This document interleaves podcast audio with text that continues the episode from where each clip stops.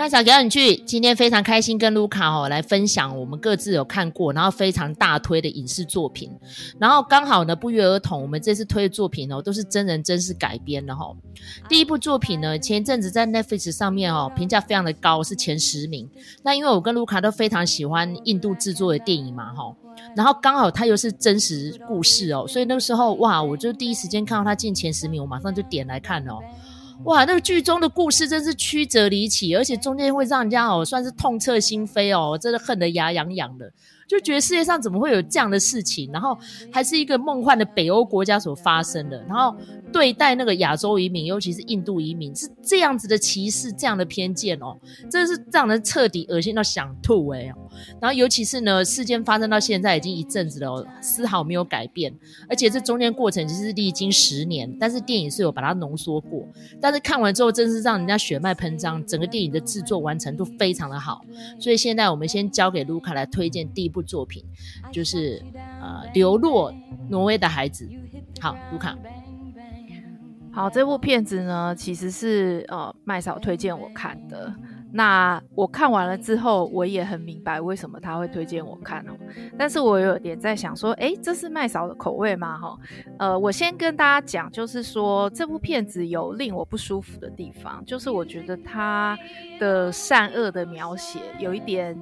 我觉得它没有什么灰色地带，这件事情让我有点困扰哈。不过呢，我觉得大家可能也可以呃，就是用这部片子哈，看了这部片子之后，可以去思考一下，就是。呃，我们崇崇尚的价值是什么？哈，然后呢，这个东方哦，我们如果很粗略的分东方跟西方的价值的冲突，哈，又在哪些地方？哈，那这个故事呢，它其实就是在讲说，有一对夫妻啊，他们移民到挪威，那正在拿资格的过程。那他们呢，有两个小孩哦，一个大概已经两三岁了哈，然后一个才出生没多久，还在喝母奶哈。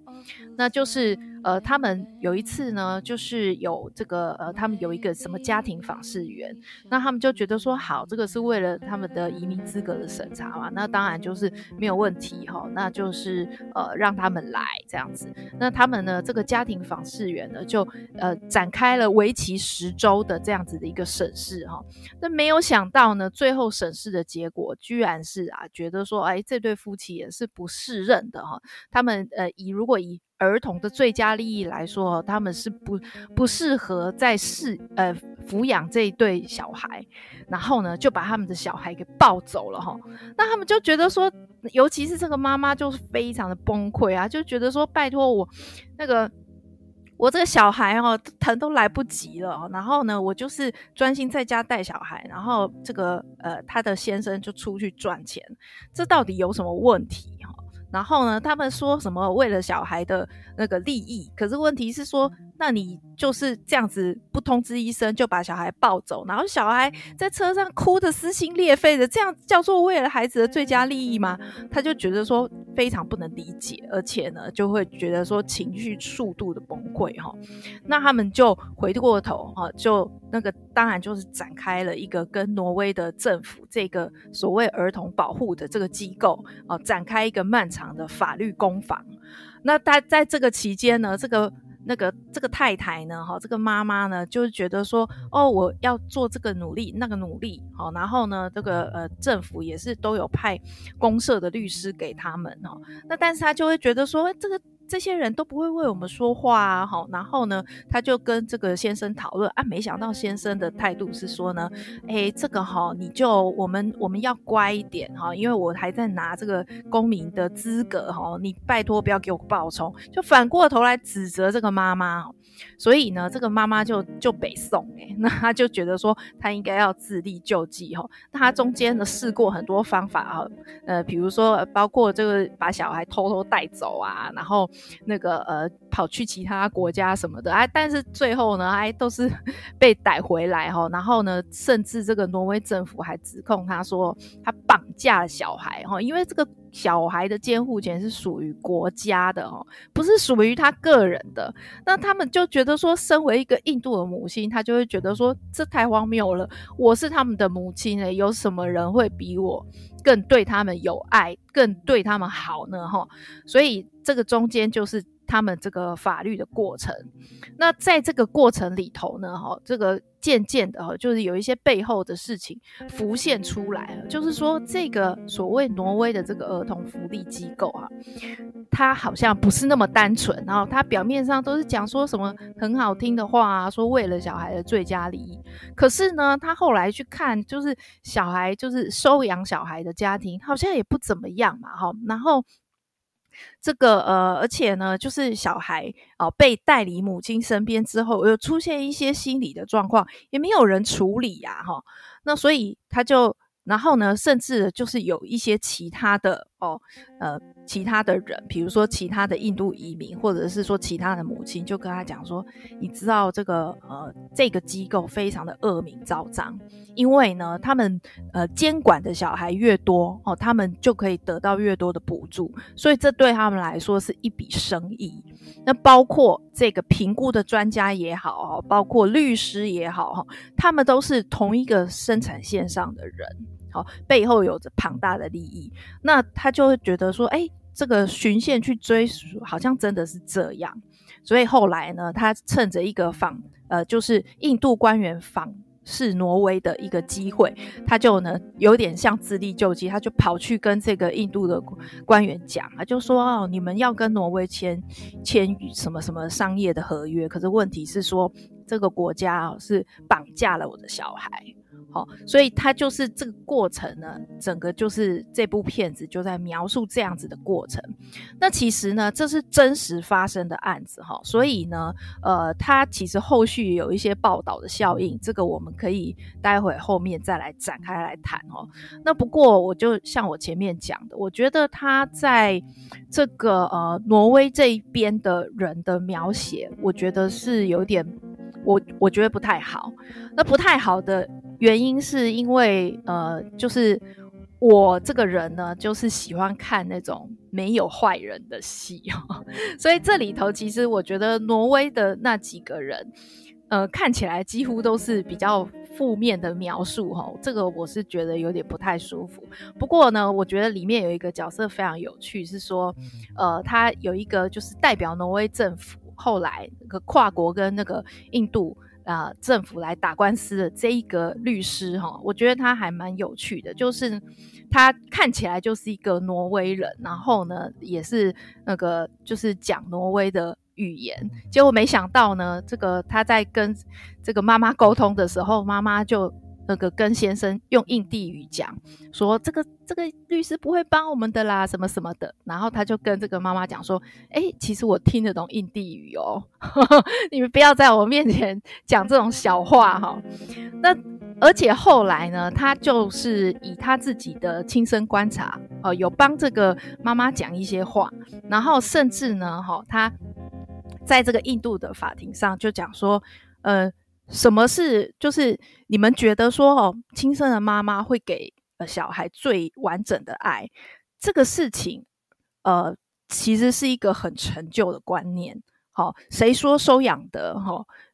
不可能得到那么多的爱呢？他说我自己就是一个被收养的小孩，所以我就觉得说，哎，这个角色算是蛮有趣的，就是他有一些立体的面相跑出来，不然哈，其他的这个挪威方的这些人哈，我觉得都演技怪怪的啦。那当然，我觉得这。整部片子最棒的当然就是那个妈妈，那个妈妈演的真的是非常好，很精湛哦。所以我觉得这个，诶，有兴趣的人可以来看这部片子。它片子本身的情节曲折的，然后呢，等一下，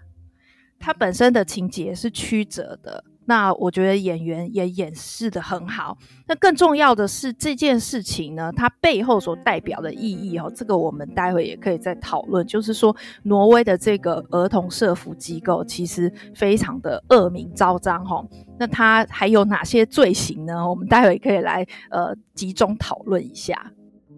哇，讲到这个挪威的社福机构的罪行哦。基本上应该不止恶名昭彰而已哦，是声名狼藉哦。其实麦草刚刚开宗明义就有提过了，到现在都毫无检讨。尤其是呢，他们在当地哦，他说对于孩子的教养，无论是身体上或是心灵上，都不能够有加以斥责。尤其是嗯，动作比较大的行为都不行哦。就是你不一定要打到孩子的身上哦，你就是可能比如说有些制止的行为啊，或是矫正的行为都不可以，动不动他们的社福机构就会介入，然后把你的孩子带离身边哦。其实你可以用挪威呃儿童或是社福机构关键字去查，就跑出负非常多的负面消息，那甚至于在国际法庭也有打过几次的官司，最后都是不了了之，都是借由外交手段来解决的。那尤其是这个。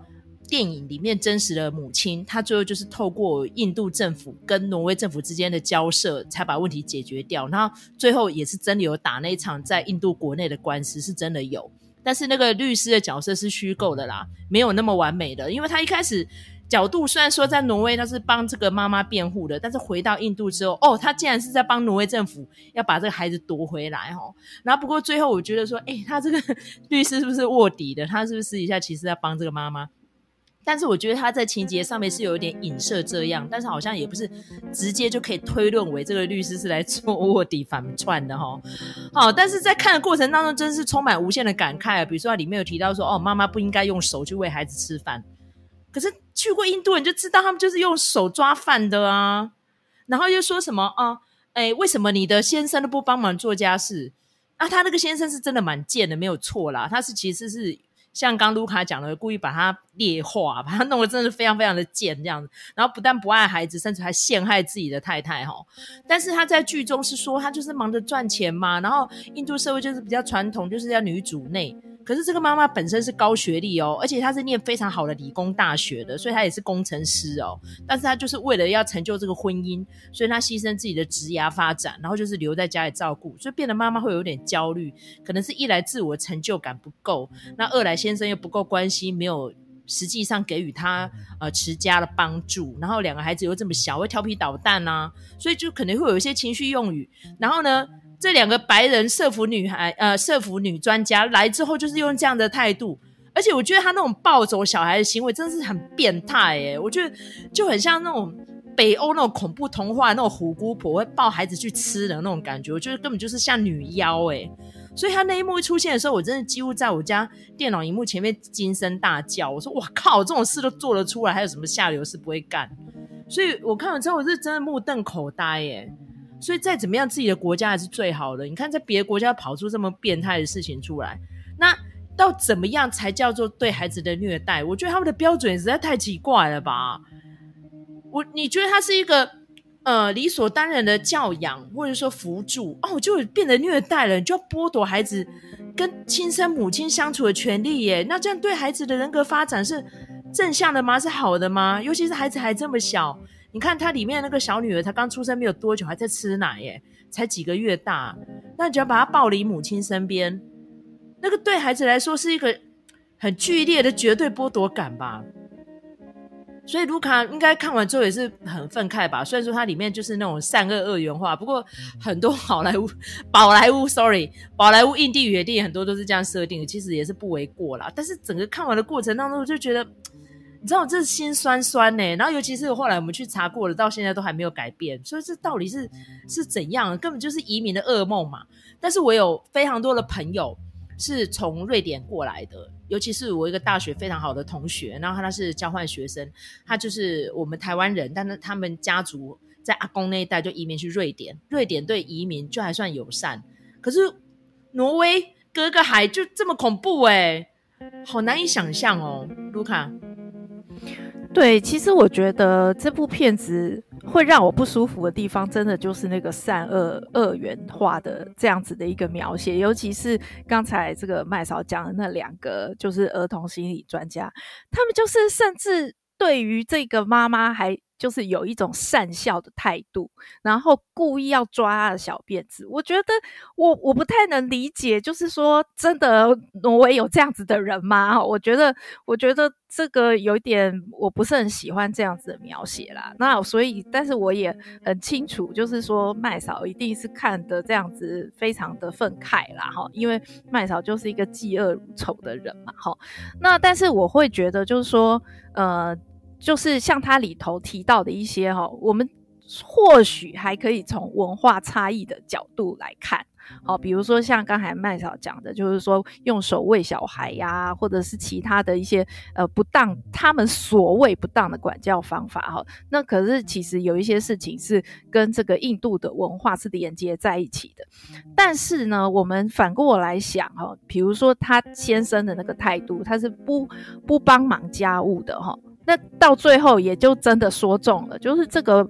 爸爸呢，哈，一心只想要拿到印度的这个公民权，然后甚至呢，他们有一次去探望。去收养家庭探望小孩，然后他想要跟小孩就是好像呃就是表现的很亲密，结果那个小孩比较大的那个根本就不理他，就表示说呢，平常都是妈妈在哦教养他们的，爸爸呢就是一个赚钱的工具哦，所以我觉得这个事情其实也是有点出来的哈、哦。那另外就是在讲说我们在讲说所谓的文化差异，到底什么是普世价值？我觉得欧洲的这些国家特别容易。强调所谓的普世价值，特别强调所谓的人权。好，但是呢，哦，这个是不是呃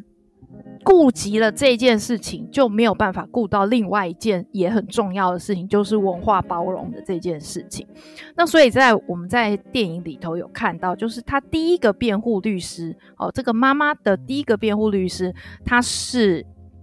呃，他是他就是。也是印度面孔哦，他也是南亚裔的，所以他就是立足哈。这个事情其实是一个文化差异，但是呢，哈，这个因为我在看的过程里头，我就在想说，这个挪威的所谓的俄服机构真的有这么夸张，真的这么恐怖吗？一查之下，哦，真的很恐怖，就是呢，他们。就是有点无差别的哦，就像除了像麦嫂刚才讲的，就是说呢，哦，只其实其实只是轻轻的打一下屁股，然后就说这个是体罚。好，如果大家呢去这个呃搜寻这个挪威这个二福机构的事迹呀，哇，那真的是简直是可以说是罄竹难书。那不但是像刚才这个麦嫂讲的啊，就是那轻轻打一下，就说这个叫体罚哈，然后呢，甚至呢。呃，有一个我看到了一个案例，他是这样子的，就是说呢，哦、因为他有点比较忙，然后呢，他就问小孩说，诶，那你晚餐要吃什么？然后小孩就就跟他讲说，诶，我没有什么胃口，诶，然后呢，就，然后他就说，哦，那你先去吃几块巧克力，然后晚一点我们再来看看要吃什么。然后结果呢，就他的那个心理专家是怎么写的呢？就说呢，他们就是。不帮小孩准备膳食，哈，有 虐待之嫌。然后呢，抬头又看到天花板上面有结蜘蛛网，就说呢，他们的家庭很脏乱，就是用各种理由，好来那个夺取那些小孩，哈，而且呢，哈，那个当然这个移民的小孩就用文化差异。那如果不是移民的小孩呢？他们也是有办法可以呃罗织各种的罪名，然后最后就是把小孩抢到这个国家这边来啦。好，那但是呢，我们也在电影里头有看到，就是说，诶，他们后来的这个收养家庭，那个妈妈也是有讲啊，说哇，你们这个家哦很明亮、很宽敞、大。好，然后呢，这个这两个哦，这一对夫妻呢，其实也是很喜欢哦这一对小孩，所以你要怎么讲？就是说，呃，他所谓的小孩的最佳利益到底是什么？那也像这个虚构出来的律师所说的嘛，哦，你们为什么会呃觉得说呃妈妈哦亲生的妈妈就一定可以提供最佳保护呢？哈、哦，这个有的时候并不是这样子的哈、哦，也的确哈、哦，尤其是我们现在这个呃呃就是同婚的共同收养这件事情哈、哦，已经得到许可了，好、哦，所以他们呢就是同志夫妻呃同志夫妇或妻妻哈。哦他们呢都可以来哦，共同收养小孩的这个状况之下，诶，什么照顾才是对小孩最好的照顾呢？这个我们都可以再来思考。那只是说，呃，就是这个父母他到底犯什么错，好、要得到这种惩罚？我觉得这件事情是非常匪夷所思、不对等，而且呢，非常的违背常识的哈、哦。所以我觉得大家都可以去呃。了解一下，关心一下这件事情啊。那另外，刚才这个麦嫂也有讲到，就是说，诶，瑞典相对来说比较不会这样哈。但是瑞典其实也有他们的问题。我之前有看过一个，就是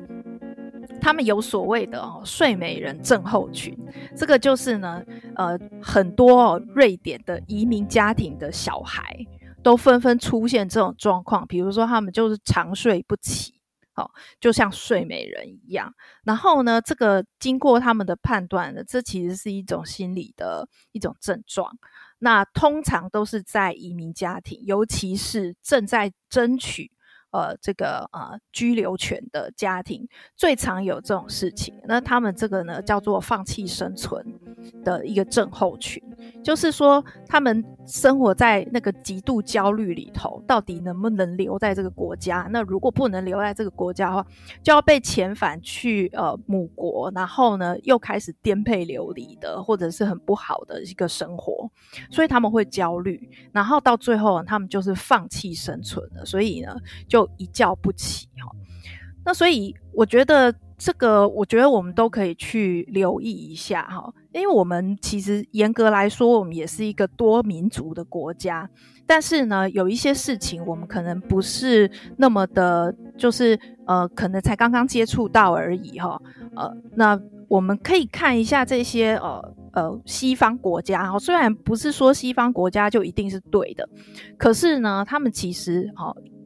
遇到这样子的问题，其实是有一段时间了。那我们也可以去看看，就是说，诶，不同的方式，呃，不同的问题，可以用不同的什么样的方式去解决，或者是说，我们增加彼此的了解，哈。所以，我觉得这个都是我们如果要作为一个多元包容的社会的话，我觉得这些题目我们都是要呃慢慢的去了解。那不要像 就是最近一直很喧腾的言论自由的这件事情啊，这个我不晓得，就是说身为台大的毕业生麦草是怎么想啊？不过呢，我想这个事情很多人也都讨论了，但是我反正我一贯的立场就是觉得说，我觉得大家都要有同理心。然后，呃，你不要只是站在你自己的立场说话哈，那多考虑一下别人，然后多考虑一下言论对别人有可能造成的伤害哦。我觉得这个是一个现代公民应该具备的，呃，公民的一个道义啦哈。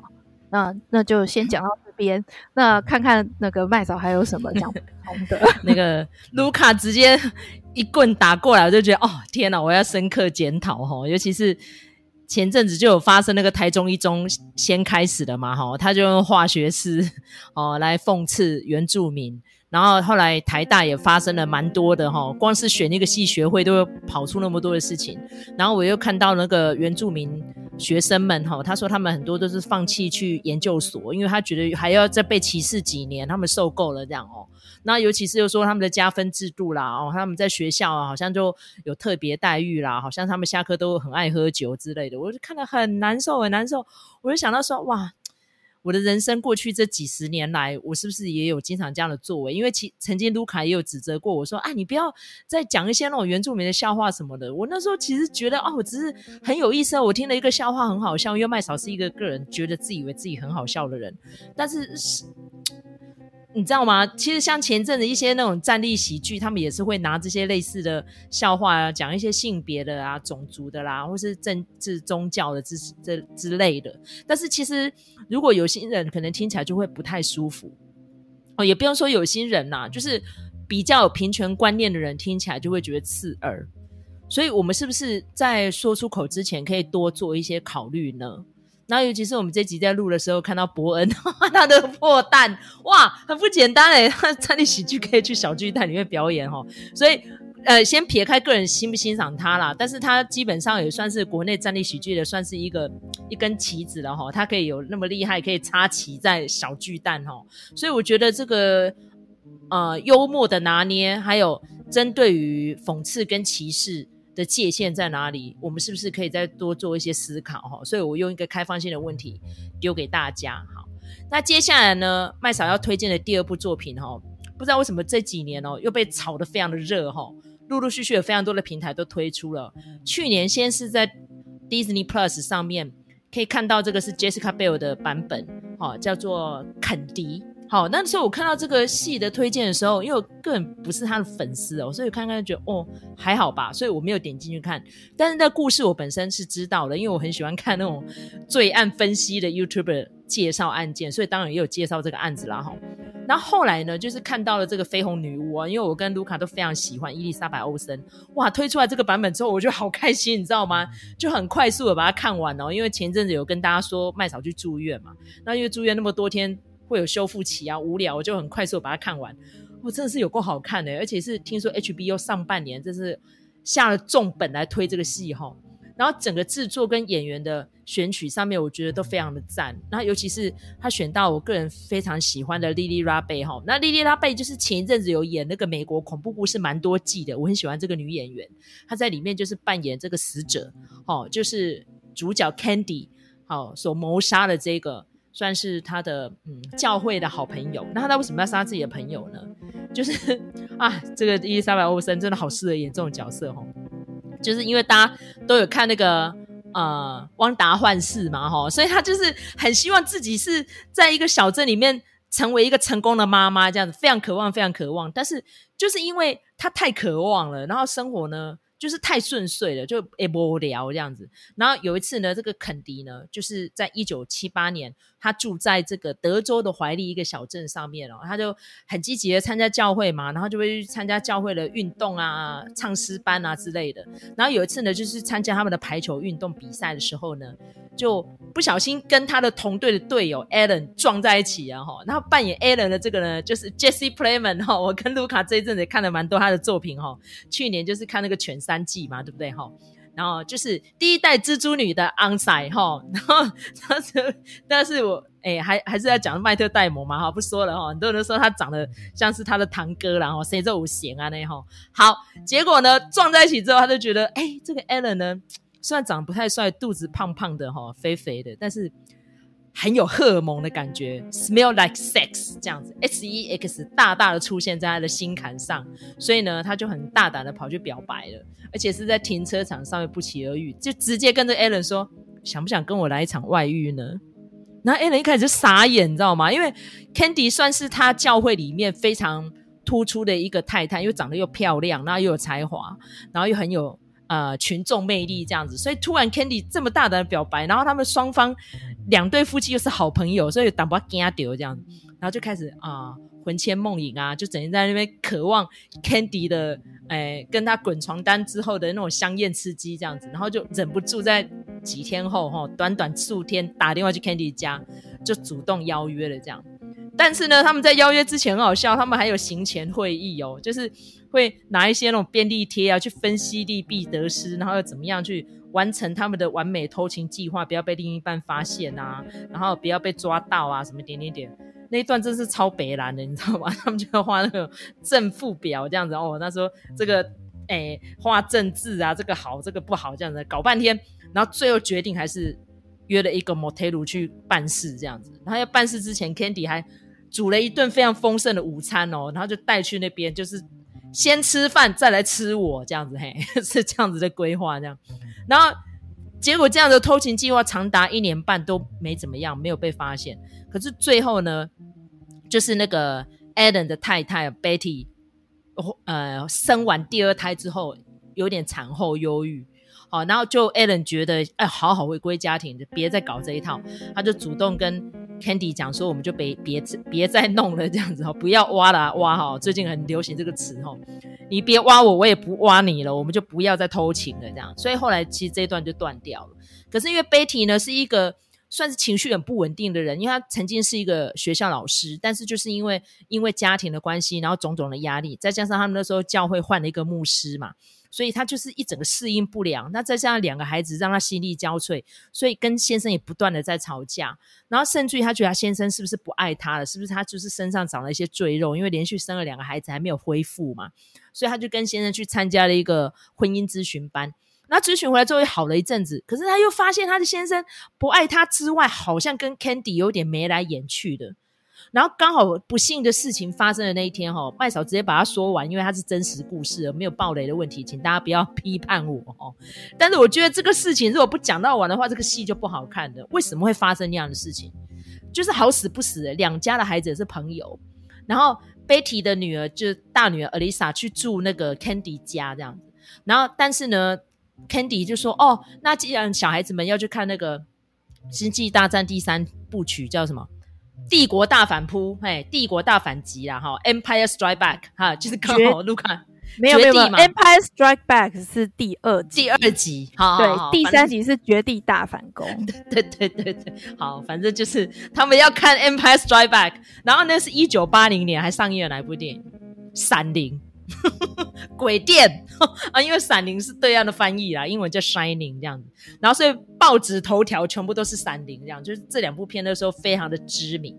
然后那个时候呢，他就跑去 Betty 家要拿那个 Alisa 的泳衣嘛，想说小孩子们看完电影之后时间有点晚了，那就在住我们家，可是隔天学校要上游泳课，所以他要去拿这样。没想到一去 Betty 呢，就有点好像魂不守舍这样子。然后先是看看 Betty 家新收养的可爱的小狗狗，之后 Betty 就问了说：“你是不是跟我老公有通奸？”冷不防的就问哦。然后 Candy 就有点吓到，她觉得说是不是她老公讲出来的这样，她就说：“嗯，是有啦，不过已经结束很久了。”然后她这一段回答 Betty 不满意哦，她说：“好，那我去拿 Alisa 的泳衣。”但是她那个感觉就好像灵魂抽离的这样子。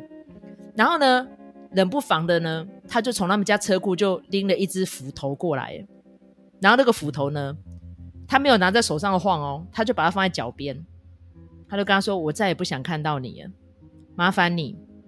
电影如果看完的话，哈，留在你家没有关系，隔天我会叫我老公去接回来，我不想再见到你。”然后他就说：“你这么生气，那我们是不是就不要看电影了？没有，你答应孩子，你就是要做到，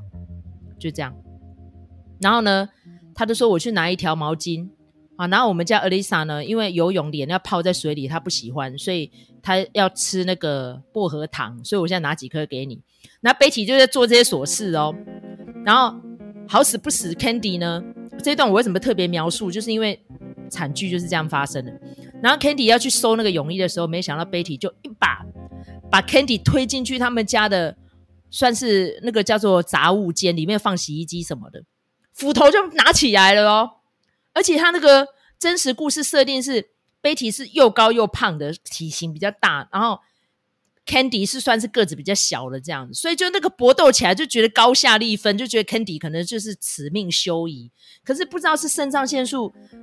呃分泌来是怎样哦，他突然就是孔武有力起来了，不但把斧头给抢下来。甚至于呢，他自己已经被敲到额头，然后也被砍到脚趾了，都没事哦，流着血哦。竟然还可以挥了四十一斧，把 Betty 给做掉了。那当然是血肉模糊啊。然后做掉之后呢，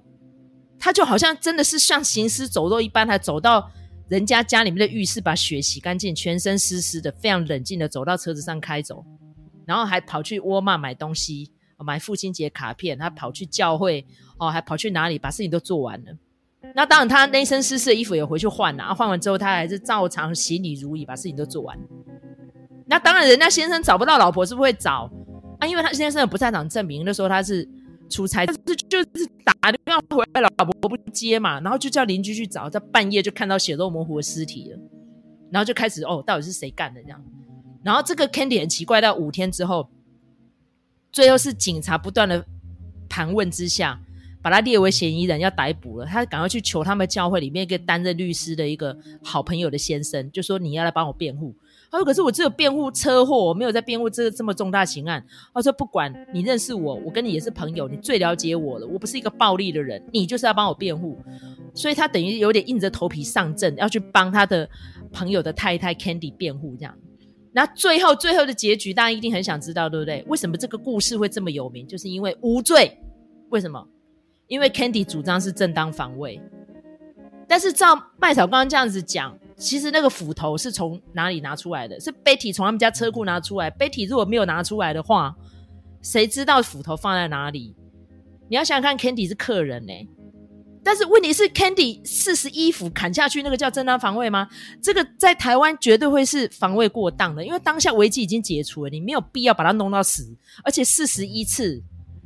所以当然这个就是一个问题的症结嘛，然后最后律师呢就是去找了一个精神科医师，用催眠的方式去还原。哦，原来 Candy 是小学的时候，哦，小时候四岁而已，还没有上小学，然后跟朋友玩嘛，不小心被玻璃碎片刺到额头，然后血流如注，然后他就在医院里面一直哭，一直哭，一直哭，然后他妈妈就喊说：“嘘，不要再哭了，这样子人家会怎么看你？好丢脸哦！不要哭，不要哭。”所以他被那声嘘给刺激到了，然后嘘这一声刚好也是 Betty 当下。就是用斧头砍到他之后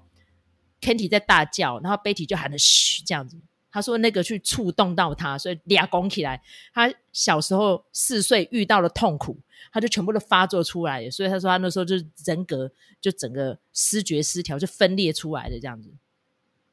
结果最后这样没陪审团竟然买单了，为什么？他中间还用了蛮多证人的，比如说教会的牧师啊，就说 Betty 是一个情绪不稳定的人，然后有产后忧郁很严重，很难相处。但是反而 Candy 是一个好相处的人，然后大家都很和乐，然后他也很积极的参加所有的活动，反而是 Betty 的人群所居，讨人厌这样子，所以就变得还找了蛮多证人哦，这律师还蛮厉害的哈、哦。然后这个影集已经播毕了，到最后就有提到说，哦，律师后来去参选州长，但是应该是没选上，有选上他就会写了哈。然后有提到说，哦，Candy 无罪释放之后就全家搬走了，那最后他也变成心理治疗师，是不是很讽刺？而且还跟自己的女儿开业，他女儿最后也是一个心理治疗师。然后最后就讲到，哦，Betty 走了之后，他先生很快速的娶了教会的另外一个寡妇，这样子，好像大家就没事了，就是牺牲那个 Betty，然后事情就结束了这样子。然后现在 Candy 还活着，当然改名换姓了，现在七十几岁了。所以为什么我要提这个故事？那么多人喜欢翻拍呢？第一，大家生活都够苦闷了；第二，经历过一场疫情，每个人人际之间的互动都有一些些微的变化；第三，那个时候应该七零到八零年代中中间过渡，然后因为八零年代就是那个雷根上来嘛。很多那个价值观都是非常扭曲的，很重视物质，很重视表象，然后不重视心灵的交流，甚至于还有一些男尊女卑。所以你看，就守不住寂寞的 Candy，然后因为先生是一个工程师，长期忽视她。但是在整个诉讼过程，Candy 的老公是很挺她的。你想让这老婆出墙，而且不止跟 Allen 哦，他跟 Allen 分手之后还找了一个情人哦，然后他一路的挺他呢。然后最后伴着这个太太呢无罪释放之后，他们搬到别的州，还又撑了四年才离婚哦。最后是有离婚的啦。所以你要去想想看，真的是还让人蛮不胜唏嘘的吼。就这样牺牲了一个人，但是不是一定要用这种方式来解决？当下你让人看到斧头，然后被推到医医务间，你是不是夺下那个斧头，你走就好了？你有必要杀了他吗？但是只有在美国这种陪审团制度才有办法。把这东西诉诸于情啊，用表演的方式嘛，大家都看过芝加哥，对不对？哦，稀里呼噜的，哇，真的正当防卫发挥到极致，真的就让他无罪开释了。所以那么多人争相要拍这个戏哦，像我刚刚前面讲的是 Jessica Bell，对不对？然后后面是谁啊？诶、伊那个伊丽莎白·欧森，那最后一个新的版本，就是说伊丽莎白·摩斯，另外一个伊丽莎白哦，使女的故事那个女主角也要再拍一个版本哈，听说是 Amazon 的版本这样子，哇，大家那么喜欢这个故事，为什么？就是心有戚戚嘛。所以现在为什么离婚率高？再再加上女权的意识高涨，是不是这样的事情就会减少发生？好像又不是这样子，不是必然的哈。那我们在录音的当下，刚好在炒那个。五亿高中生的事情哦，应该卢凯知道我在讲哪一个 case 哦。你要去想想看，那个其实五亿高中生的死亡真相已经不是真相了。为什么？大家都去关注那个高中生的身世啊？哦，你就想想这个舆论，有时候就会让人家觉得啼笑皆非呢。所以真相有时候是不是就被呃大众的眼光，哦，用不当的画错重点的方式给模糊掉了？哦，所以这个戏呢，本身推不推，我是觉得还蛮好看的，拍得很流畅，很推。但是看完之后你会得到什么？嗯，见仁见智吧，应该这样子讲哦。好，那因为卢卡呢，本来这一次要用我们这一集来推荐下一个影集啊，不过因为他现在还在播映当中哦，所以我们现在是不是留一个伏笔，跟大家敲碗一下？卢卡，我们现在预告一下好了，我们下个礼拜你要讲哪一个影集？就是呃，现在在排行榜第一名的哦。那个还没有完结的，车真淑医师。好，这部片子呢，我觉得还蛮，我觉得大家都可以去看一下啦。哈。那因为它已经是这个上半年的所谓的黑马剧哦，那跟他同期对打的金师傅的第三季哦，都。有一点算是败下阵来啊，那这部片子呢，收视很好，然后声势也很旺哈。那那个呃麦嫂虽然说她不喜欢看医疗剧，但是我就跟她保证说，这并不是一个医疗剧，其实没有什么讲到医疗的成分哈。那但是呢，它也是一个哈，就是在讲说一个呃。大龄女子哈，这个是一个呃，原本都是前半生都是为人母啊，为人媳妇啊，然后为人太太的哈。那她之后呢，怎么样做一个角色上面的转换哈？呃，然后成为一个医师哦，这个过程，这个心路历程，我觉得其实这部片子还蛮值得看的。虽然说它。好笑已经有基本分了，可是呢，你仔细去看它里面的一些细节，你还是可以读到一些别的东西。而且呢，这部戏就是我最喜欢的，就是里面没有一个完全的反派哦。那所以我觉得就是看了心情会好，但是你也会有一种痛快感，所以呢，呃，还蛮推荐大家去看的。那等到它完结了之后，我们可以再来，如果大家有兴趣的话，可以再来聊聊这一部呃车贞淑医生。然后卢卡呢要推荐车真主医生的时候，刚好麦嫂上次推荐的那个《爱在山林间》的完结篇最后几集也要上架了哈，就是我们在录音当下的下一周的周二这样，我也超级期待的哈。所以我们下一周呢，就是会各自推荐哦自己喜欢看的影集这样子，然后希望我们听众会喜欢。那如果喜欢我们频道的话，欢迎在各大收听平台给我们一个五星评价，或是留言给我们小小的粮草，鼓励我们继续创作下去。那我们下次再见喽，拜拜，拜拜。